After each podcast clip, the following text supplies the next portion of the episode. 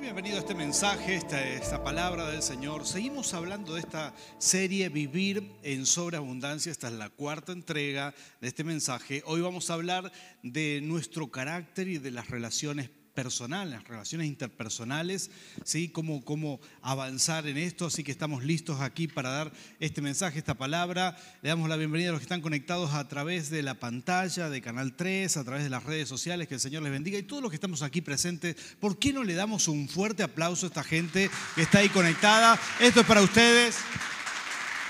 Muy bienvenidos. Muy bien, ahora sí queremos compartir este mensaje que se llama Vivir en, la sobre, en sobreabundancia, la cuarta entrega, como hemos dicho, y estamos enseñando acerca de la parábola, de, la parábola del Señor Jesús de los talentos. ¿sí? Él dijo, un hombre se fue, el dueño de una, viña, de una viña se fue lejos. A uno de sus siervos le dejó cinco mil monedas de oro, a otro le dejó dos mil y a otro mil. El que tenía cinco mil multiplicó, trabajó, hizo un esfuerzo y ganó otras cinco mil. El que tenía dos mil también trabajó y ganó otras dos mil. Pero el que tenía solo mil, ustedes ya conocen esta historia, esta parábola, ya la saben de memoria. El que tenía solo mil, ¿qué es lo que hizo? ¿Qué fue lo que hizo? La enterró en el suelo y dijo, este, esto, como dicen los jóvenes, ya fue. ¿Para qué vamos a esforzarnos? ¿Para qué vamos a trabajar? Así que la enterró cuando vino su Señor al que había enterrado los talentos, con él se, enojó mucho, lo reprendió. Pero a quienes habían multiplicado, este es el versículo, Mateo 25, 23, esa gente linda que trabaja en esas cosas que Dios le entregó. ¿Cuántos dicen amén a esto? ¿sí? Dice la palabra, dice, su Señor le respondió, hiciste bien, siervo bueno y fiel. Por favor, diga conmigo, fiel. Esto es muy importante. Has sido fiel en lo poco, te pondré a cargo de mucho más. Ven a compartir la felicidad de tu Señor. Bueno, la felicidad en gran parte, en cada área de nuestra vida, depende de ser fiel a Dios en esto que Dios nos ha entregado. Hemos hablado de nuestra salud, hemos hablado de esa área de nuestra vida, hemos hablado también de las finanzas y vamos a hablar de dos áreas de nuestra vida que son importantes. Ahí también Dios te ha dado algo. Dios te ha dado talentos, te ha dado monedas de oro, por así decirlo alegóricamente, te ha entregado algo que tenemos que hacer crecer, que tenemos que trabajar, que tenemos que hacerlo prosperar. Y vamos a hablar del área de nuestras emociones, de nuestro carácter, de nuestro ser interior y también de las relaciones interpersonales. Vamos a tocar dos áreas juntas en una porque una está muy relacionada con la otra. Y de esto se trata, de que Dios nos ha dado nos ha dado algo. Algunos dicen, eh, pastor, yo nací con un mal carácter. ¿sí? ¿Habrá alguien aquí? No, en, este, en esta reunión no, quizá en otra. Eh, yo, yo, tengo un mal carácter, sobre todo cuando me levanto a la mañana. ¿Escucharon eso? Yo escuché esto muchas veces. Me levanto de mal humor, no me aguanto ni yo. Bueno, hay personas y hay personas. Y alguno dirá, bueno, este es mi carácter, yo nací con esto. Eh, otros son más alegres, son más dinámicos, tienen más facilidad para las relaciones interpersonales, son más amigueros, se les da más fácil el comunicarse, el hablar con otros, eh, el tener eh, mejor dominio de sus emociones. Hay quienes, bueno, nacieron con 5 mil monedas de oro, por así decirlo, y otros con mil, algunos con 500 o 100 nomás, pero todos tenemos algo. Y el asunto es multiplicarlo, hacerlo crecer. Todos podemos mejorar. Curiosamente, la humanidad entera se ha esforzado en mejorar en este ámbito. ¿sí? Existe en nuestros días, en el, eh, final del siglo XX, un gran autor, el psicólogo y periodista Daniel Goleman, no sé si han escuchado hablar de él, pero se trata del hombre que creó esto de la inteligencia, inteligencia emocional, ¿no? algo muy famoso muy en auge en nuestros días porque es la fuente de los coaching, de la, gente que, los coaches, de los que hacen consejería, de los que animan a otras personas, porque se trata de entrenarnos para mejorar nuestra manera de reaccionar. La inteligencia emocional, inteligencia emocional tiene que ver con esto, con gestionar nuestras propias emociones y poder interpretarlas, de dónde vienen, por qué vienen, y poder leer e interpretar las emociones de otro, ¿no? Todo esto, bueno, así se llama, este es el libro de Daniel Goleman, y de ahí está la fuente de la inteligencia emocional y luego vinieron muchos autores, ¿sí? como el de las inteligencias múltiples, etc. Pero quiero decirte, perdón, quiero decirte con esto que es algo de mucho interés para el ser humano, porque de, nuestro carácter dependen las relaciones y, de, y todo lo que tenemos depende de, de las relaciones. Es decir, que mejoramos nuestro carácter, mejoran nuestras relaciones y mejora todo nuestro entorno. Porque tus clientes tienen que ver, digamos, vas a tener mejores clientes si tenés mejores relaciones. Em, todo lo que hacemos en este mundo, todo, todo, todo, todo, lo hacemos con gente. Necesitamos de otras personas. Desde que naciste a este mundo, en este mundo, necesitaste de otras personas y nos vamos a ir necesitando de otros. Entonces, la capacidad de relacionarnos bien hace que uno viva mejor, que sea feliz en esa área. La parábola de los talentos nos enseña una clave de la felicidad de ser fiel a Dios en, esto que hemos recibido. Es decir, en cada área de tu vida que seas fiel a Dios, dice la palabra que Él te va a poner a cargo de mucho más. Sobre poco has sido fiel, sobre mucho te pondré. Y, dice que después el, dueño de la finca que representa a Dios le dice, ven y entra a compartir la felicidad de tu Señor. Esto significa de alguna manera que la felicidad que Dios quiere darnos depende en gran parte de forzarnos, de ser fiel en eso que Dios nos ha dado. ¿Y cómo ser fiel a Dios en nuestro carácter? ¿Eh? ¿Por qué no me preguntan eso? Alguien que me pregunte, ¿cómo ser fiel a Dios? Nadie se anima a preguntarnos. Pregúntame vos, Roberto. ¿Cómo ser fiel a Dios en nuestro carácter? Bueno, tenemos que ser fieles a Dios trabajando en los frutos del Espíritu en nosotros. Bueno, atención con esto, ¿eh? porque si bien la psicología enseña que, claro, se puede trabajar la inteligencia emocional, pero hay un momento, ustedes saben que el ser humano es espíritu, alma y cuerpo, es decir, la, la psicología tiene su límite, porque hay una esencia nuestra, somos un ser espiritual que por más que modificamos muchas conductas, hay una esencia que no se cambia. Y está muy bien el trabajo de la psicología pero hay una esencia, es decir, que si vos tenés un Fiat 600, aunque lo pintes como un Ferrari, le pongas el logo de un Ferrari, seguirá siendo un Fiat 600, no sé si me explico. Es decir, que lo vas a mejorar, le vas a poder cambiar el motor, puedes cambiar muchas cosas, pero en esencia la naturaleza sigue siendo esa. Y es decir, si llevamos esto al plano del ser humano, nosotros podemos mejorar mucho la inteligencia emocional, podemos hacer nuestro mejor esfuerzo, pero si seguimos en esencia siendo personas que no cambian, siendo personas eh, iracundas o violentas, eh, que no se pueden manejar, podemos mejorar un poco nuestros, quizás nuestras reacciones, pero mejorar la, la naturaleza que traemos, eso es otra historia. Y eso lo hace el fruto del Espíritu. Esto lo menciona la palabra de Dios, esto es Gálatas capítulo 5. Voy a mostrarte las nueve cosas que dice la Biblia que Él hace esta transformación espiritual. ¿sí? Entonces, esto te ayuda a mejorar en el ámbito de las relaciones, a mejorar. Es decir, hay muchas personas que, que conocen a Dios, pero no permiten que el Espíritu Santo cambie su interior, su naturaleza, que cambie, que cambie su esencia. Y eh, yo creo que de las mejores cosas que Dios ha hecho conmigo es cambiar, perdón, cambiar esta naturaleza pecaminosa que, traía conmigo mismo. Y dice la palabra del Señor, Gálatas 5, 22 al 25, en, cambio, el fruto del Espíritu es amor, alegría, paz, paciencia, amabilidad, bondad, fidelidad, humildad y dominio propio. Por favor, diga conmigo este último, dominio propio. Este es mi preferido. ¿sí? Yo recuerdo cuando el Señor empezaba a hablarme de estas cosas, yo estaba en el seminario, estaba en Buenos Aires, cuento siempre esta anécdota porque para mí ese fue el principio. Yo me, me desconocí a mí mismo de lo bien que reaccioné. ¿Te ha pasado esto alguna vez? Que, que, decís, che, pero qué bien que estoy reaccionando. ¿Nunca te pasó eso? ¿Sí? Que, que vos decís, pero qué, ¿cómo es que mejoré tanto?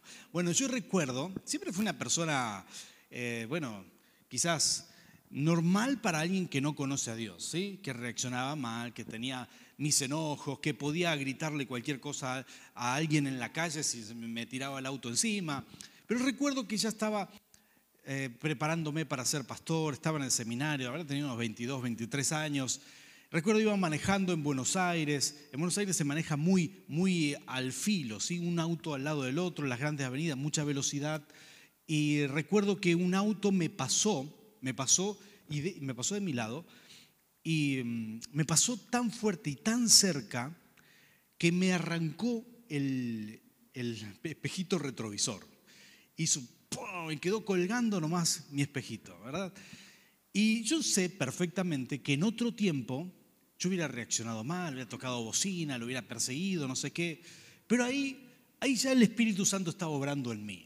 Y yo digo, wow, Señor, qué pena esto, pero lo pongo en tus manos, por supuesto, ya había calculado que me iba a costar, no me sobraba ni una moneda en ese momento, eran momentos difíciles, todavía me acuerdo que me, costó 150 pesos el espejito ese, mira, tengo que sanarme de eso todavía, pero, recuerdo que, pasó como loco el tipo y en un auto me pasó. Y no me acuerdo si yo, yo tenía todavía el Renault 12 o un Renault 11, pero por ahí andaba en esa época, eran mis autos por aquellos días, y me pasó y, me llevó puesto el espejo.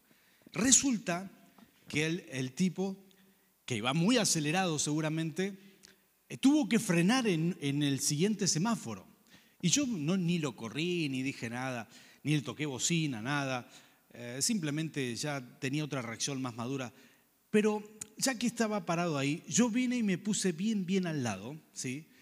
Y bajé la ventanilla, él también bajó la ventanilla, yo por su cara me di cuenta que estaba a la defensiva, me iba a decir algo. Ahí estas peleas son muy normales, gente que se grita en la calle, como pasa acá también, pasa en Buenos Aires.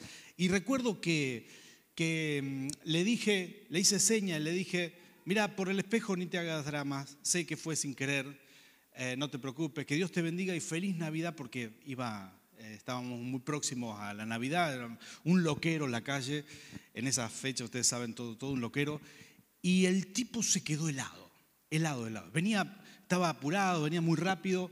Yo recuerdo que dio el verde, yo salí y el tipo se quedó, ahí estaba choqueado, ¿verdad?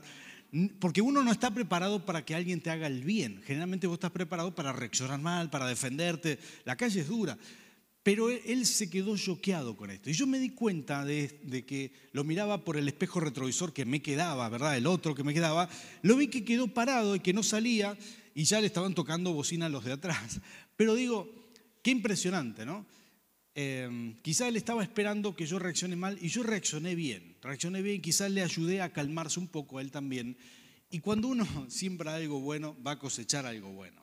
Pero ya me di cuenta que no era yo, que había algo bueno en mí, algo, algo estaba haciéndolo, eh, estaba cambiando en mí y se trata del fruto del Espíritu, de traer amor, paciencia, benignidad, contestar bien, reaccionar bien. Yo digo, estas cosas son maravillosas, estas son las cosas que me ayudó a tener un buen matrimonio, que me ayudó a criar a mis hijos, por eso son las herramientas más fundamentales de la vida, dejar que el Espíritu Santo cambie tu interior. Hay gente que conoce a Dios y se pasa la vida sin permitirle a Dios que cambie su carácter. ¿Sí? ¿Conocen a alguien así? No en esta iglesia, ¿verdad? Pero hay gente que, que, que se pasa la vida pensando en que, bueno, mi carácter así, me tienen que aguantar como soy y chao, hasta que, que Dios también me aguante como soy y punto, ¿verdad? Eh, si me levanto malhumorado a la mañana, aguantarse, no queda otra. Pero esto no, no, funciona así. Si nosotros queremos mejorar o si queremos ser fiel a Dios en el área de nuestro carácter, ¿sí? si queremos ser felices en esa área, en el área de nuestras emociones, de las relaciones interpersonales, debemos entregarnos a Dios en esto. Debemos permitirle al Espíritu Santo que Él cambie este interior, esto en nuestro interior, que Él mejore y, lo, modifique. ¿Y cómo hacer esto? ¿Cómo hacerlo?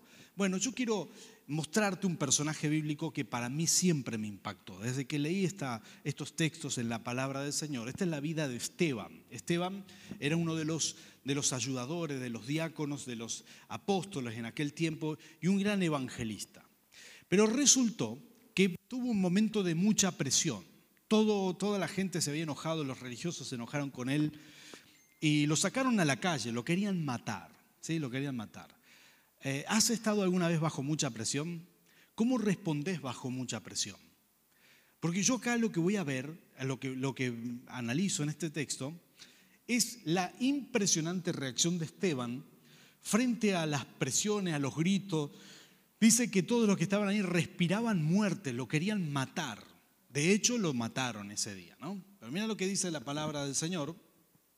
Esto es Hechos capítulo 7, versículo 57 eh, en adelante. Dice, al oír esto, rechinando los dientes, eh, eh, montaron en cólera contra él.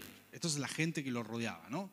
Dice, pero, pero Esteban, lleno del Espíritu Santo, miren qué precioso esto, dice, fijó la mirada en el cielo y vio la gloria de Dios y a, Jesús de pie a la derecha de Dios.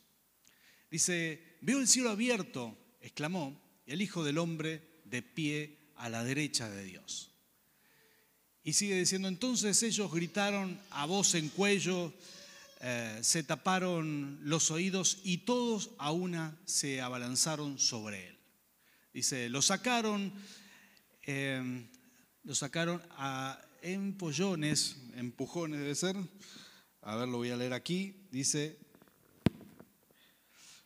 eh, lo sacaron a empujones, lo sacaron a, sí, empellones fuera de la ciudad y comenzaron a apedrearlo.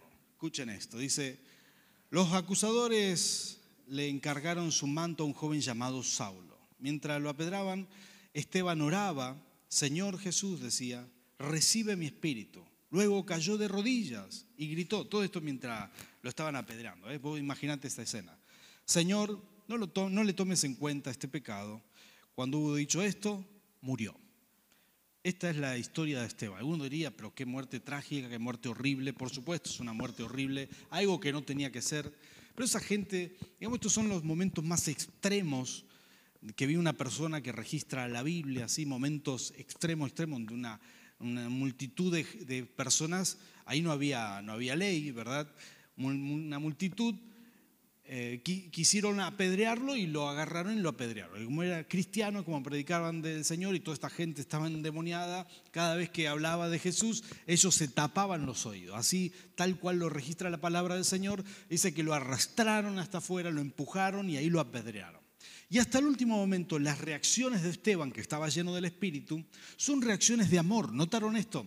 Él dice que lo estaban empujando, lo estaban manoteando afuera, lo empezaron a apedrear y él ve los cielos abiertos y él dice, hasta el último momento antes de morir, ese Señor, perdónalos porque no saben lo que hacen.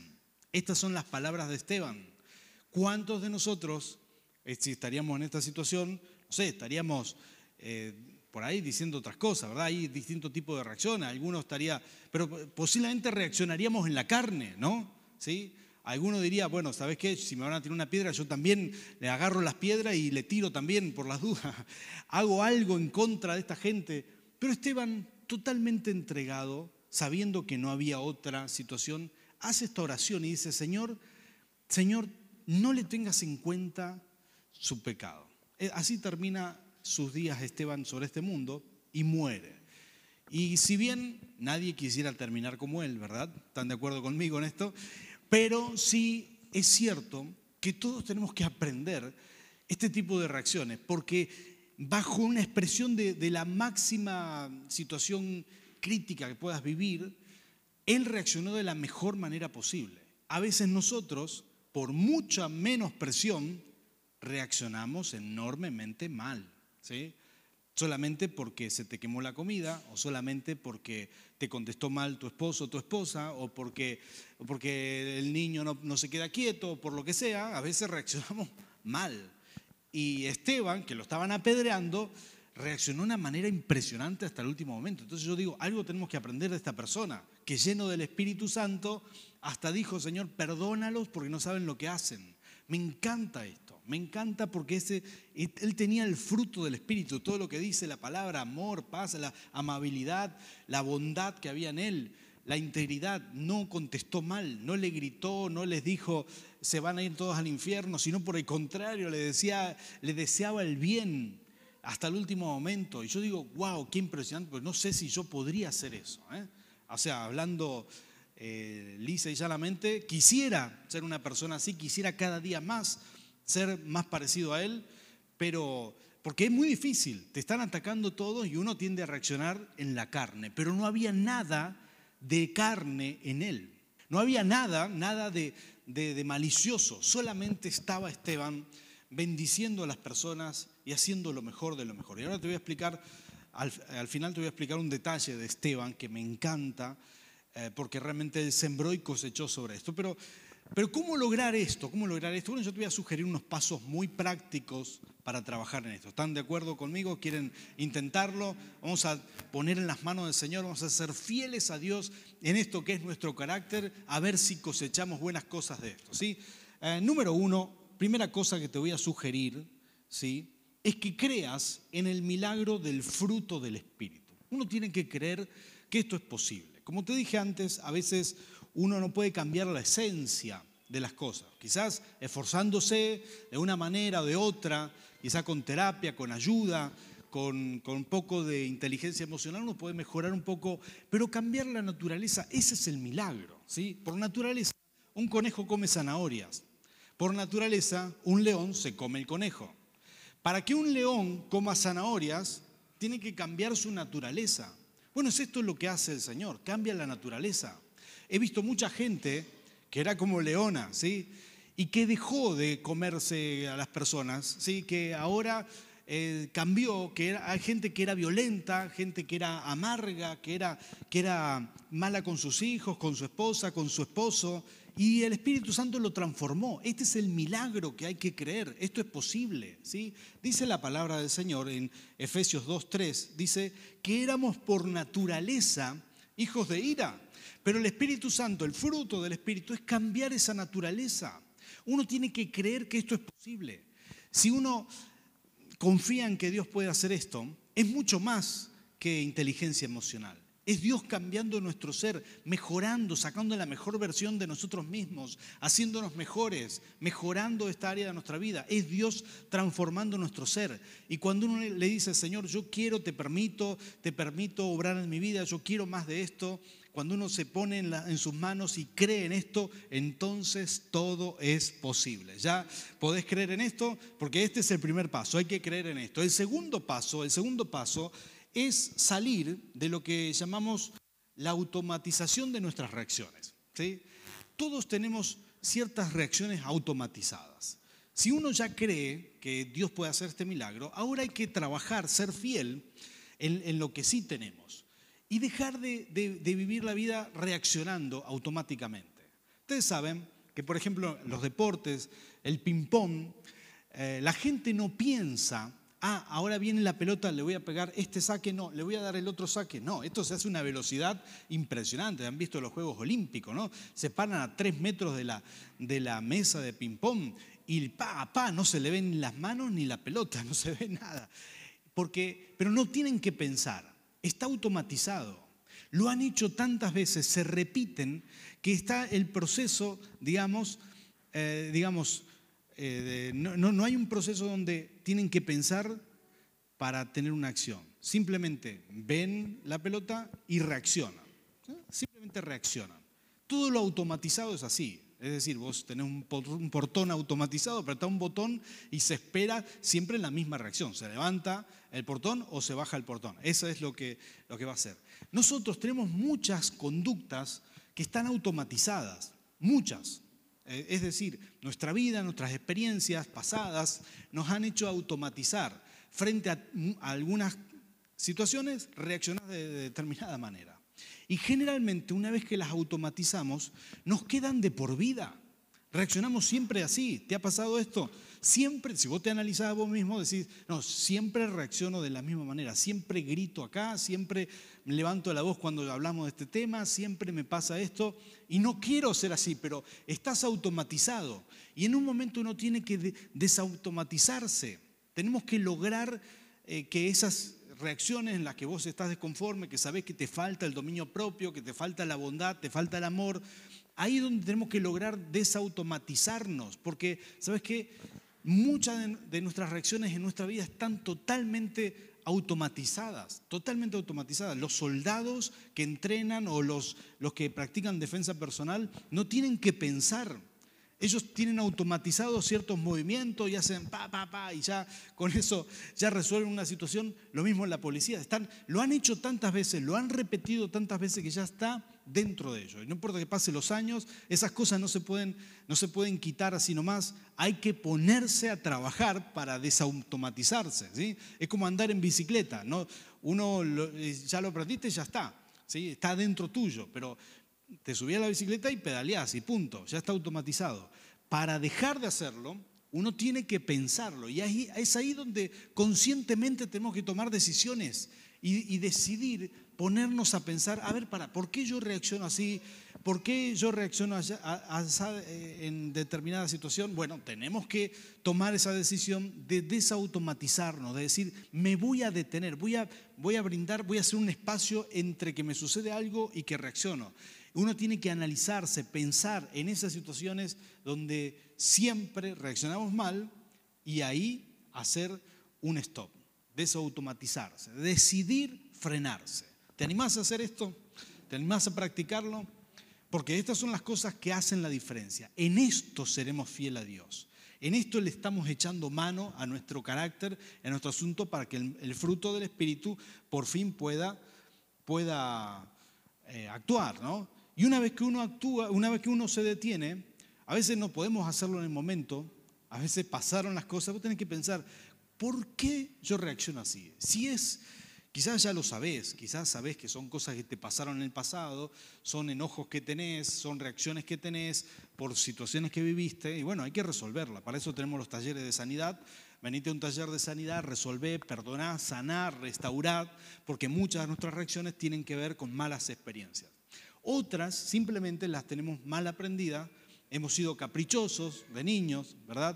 O no nos han enseñado estas cosas y simplemente somos egoístas, caprichosos, reaccionamos mal, decimos lo que no tenemos que decir, hacemos lo que no tenemos que hacer y al fin y al cabo uno tiene que echarle mano a su carácter. ¿Cuántos dicen amén a esto? Aleluya, gloria a Dios. Quizás no todos están muy, muy contentos con esto, pero esta es parte de nuestra tarea tenemos que echarle mano. Y aquí es donde estamos, ustedes saben, conocen esta frase que dice que el, el 100% de, bueno, el 90% de las cosas que, que vivimos eh, es cómo reaccionamos. De hecho, la frase es así, el 10% de lo que te sucede y el 90% cómo reaccionamos. Y esta es una gran verdad. A veces nuestras reacciones hacen crecer un problema o lo hacen decrecer. Solamente el 10% es lo que te sucede, el 90% es cómo reaccionamos. Esta es una gran, gran verdad. Y aquí es donde yo trato de, levantar, de elevar una oración cuando logro detenerme. ¿sí? Esto me pasa muchas veces. El enojo me viene a mí como cualquier ser humano de este mundo y seguramente esto te ha pasado.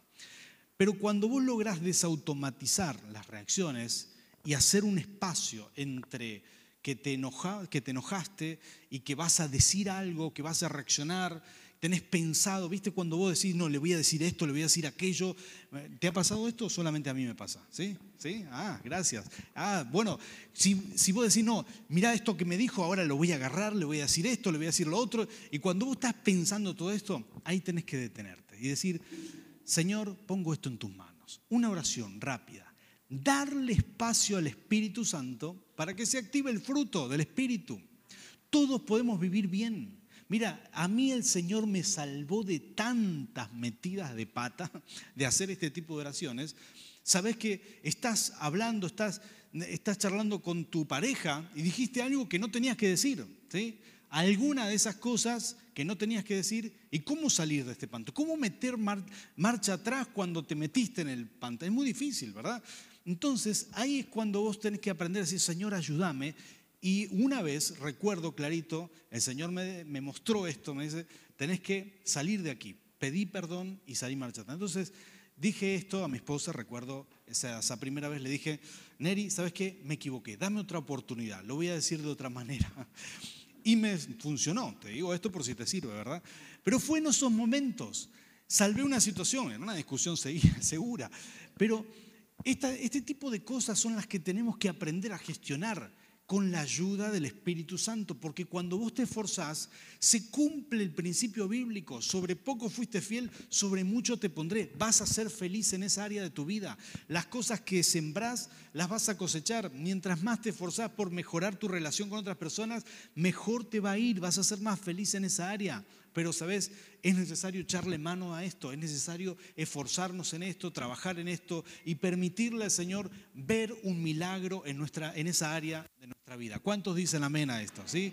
Te quiero animar, este es el proceso, tenés que desautomatizar tus reacciones, tenés que eh, provocar la búsqueda o, la activación del fruto del Espíritu en tu vida cuando estás en estas situaciones de mucha tensión y tratar de imitar estos ejemplos como el de Esteban, te traje uno, porque me parece que es fantástico el de Esteban, de, no dejar aflorar tu carne aun cuando estés bajo mucha, mucha presión bajo mucha presión, gente que quizás te odia, te insulta o te dice lo que sea, es ahí cuando nosotros podemos rendirnos a Dios y hacer su buena voluntad. Vamos a adorar un poco al Señor. Quiero terminar con esto, pero voy a orar por todos aquellos que quieren animarse a dejar que el fruto del Espíritu eh, avance en sus vidas. Es ahí donde las cosas empiezan a cambiar. Es mucho más, mucho más que inteligencia emocional, es la transformación de nuestra naturaleza que por, como dice la Biblia, diga, por naturaleza somos hijos de ira, por naturaleza la carne nos domina, por naturaleza somos manipuladores, reaccionamos mal, queremos manejar a otras personas, ¿sí? No es necesario que digan amén a eso, pero ya lo sabemos, ¿verdad? Por naturaleza somos así, pero cuando decimos, Señor, yo quiero cambiar, el Señor te va a ayudar, el Señor te va a bendecir. Esteban es una persona para mí maravillosa. Dice esta porción de las escrituras que leímos, que doblaron la ropa de Esteban y la pusieron a los pies de Saulo. ¿Quién era Saulo? ¿Quién llegó a ser después el gran apóstol Pablo? El apóstol Pablo posiblemente fue el líder número uno de la segunda generación de iglesias que se plantaron en el tiempo bíblico. ¿eh? Fue posiblemente el apóstol más importante. Pero en ese momento todavía no creía ni en Dios. Él era perseguidor de la iglesia. Era uno más de estos que tenía mucha ira, mucha bronca. Pero dice que, dice que doblaron la ropa de Esteban y la pusieron, después que lo mataron, a los pies del apóstol Pablo. De, aquel momento era Saulo. Y eh, que él todavía respiraba amenazas de muerte. Quizás fue esa oración que Esteban hizo. Señor, no tengas en cuenta su pecado lo que le dio la posibilidad a una persona como el apóstol Pablo de convertirse. ¿Sí? Estaba ahí viendo todo esto, pero fue Esteban quien dijo, Señor, no tengas, porque pará, te metes con un hijo de Dios, tendrás consecuencias. Pero lo que hizo Esteban fue liberarlo de la culpa, decir, Señor, no tengas en cuenta su pecado, bendice a estas personas, a los que me están matando. Eso fue lo que dijo, es impresionante. Es impresionante. Y ahí estaba Saulo. él tiene un encuentro con el Señor y fue el gran apóstol Pablo. Ah, posiblemente marcado por Dios del momento que estaba ahí con Esteban. Dios lo estaba viendo, los cielos estaban abiertos. Para mí esto es impresionante, porque cuando vos sembrás en buenas cosas, cuando vos cambias tu interior, dejas que el fruto del Espíritu aflore en tu vida, no tenés idea de cuánto vas a bendecir a otras personas. Uno no tiene idea. Vos mejorás internamente y esto es de bendición, no para una, para dos, pueden ser para miles de generaciones como lo es el apóstol Pablo. Es una cosa impresionante. Entonces, este es el punto, que Dios nos usa en la medida que nos dejamos usar y nos dejamos transformar por el Señor. Eh, ahí estaba Esteban diciendo las mismas palabras que Jesús dijo en la cruz. Porque cuando perdonamos, nos parecemos a nuestro Padre Celestial. ¿eh? Ahí estaba diciendo Esteban exactamente lo mismo que Jesús decía. Señor, no le tengas en cuenta su pecado. Me encanta esto. Dios te quiere usar, Dios quiere usar tu vida, Dios quiere usar tu carácter, quiere bendecir tu carácter y podés todavía mejorar esto si, si el Señor te ha entregado mil monedas en el área de tu carácter, en el área de las relaciones, podés multiplicar esto muchísimo más, bendecir otras personas, gente que quizás hoy es como el apóstol Pablo, puede, ser, puede llegar a ser grandes personas para Cristo por tu carácter, por lo que estás haciendo, por lo que te estás esforzando para bendecir a otros. Solamente tienes que decirle, Señor, acá estoy, me rindo ante, ante ti, me esfuerzo por, por trabajar y esto dice la palabra, sobre poco fuiste fiel sobre mucho te pondré. ¿Cuántos dicen amén? Ponte de pie. Vamos a orar, ¿sí? Vamos a orar, vamos a pedirle al Señor que Él nos bendiga en esta área tan importante.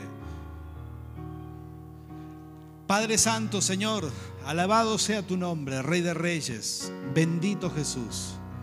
Te clamamos, Señor.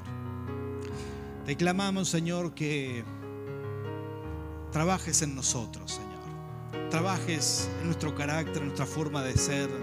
Señor, entendemos que la inteligencia emocional funciona muy bien, pero nosotros te pedimos algo más. Te pedimos el fruto de tu espíritu, Señor. El fruto de tu espíritu. Activa el fruto, activa el fruto sobre tu pueblo, sobre tu iglesia. Ese deseo de ser mejores seres humanos, de cambiar la naturaleza de que tú nos cambies internamente, Señor, que transformes nuestro interior, que podamos tener la fuente de bendición interna, que es tu presencia, tu Espíritu Santo, eh, Señor, ayudándonos a reaccionar de las mejores maneras posibles para bendecir otras personas, para tener mejor comunicación, mejor diálogo, mejor relación con otras personas, Señor, para vivir mejor, para ser feliz en esta área. Padre, en el nombre de Jesús. Señor, he conocido tanta gente que hizo esta oración, que tú le ayudaste, que su ira se fue. Simplemente se fue. Padre, te pido en el nombre de Jesús, bendícenos. Señor, que esas, esas eh, malas malas intenciones aprendidas, como la manipulación, como el engaño, todo esto se fue porque un día te dijeron, me entrego a ti.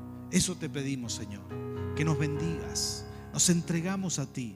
Mejora nuestro carácter, Señor, nuestra capacidad de relacionarnos, nuestra capacidad de interactuar con otros seres humanos. Señor, te pedimos en el nombre de Cristo Jesús. Bendícenos, Rey, para la gloria de tu nombre. Ocurra este milagro en nosotros en estos días, Señor, porque confiamos en ti y creemos en tu palabra. Sobre poco fuiste fiel, sobre mucho te pondré. Sé que esto se activa en este tiempo, Padre. Bendigo a tu iglesia, bendigo a cada persona que está conectada, que recibe esta palabra en el nombre del Padre, del Hijo y del Espíritu Santo. Amén y amén. Gloria a Dios. Dale fuerte ese aplauso al Rey. Que Dios te bendiga.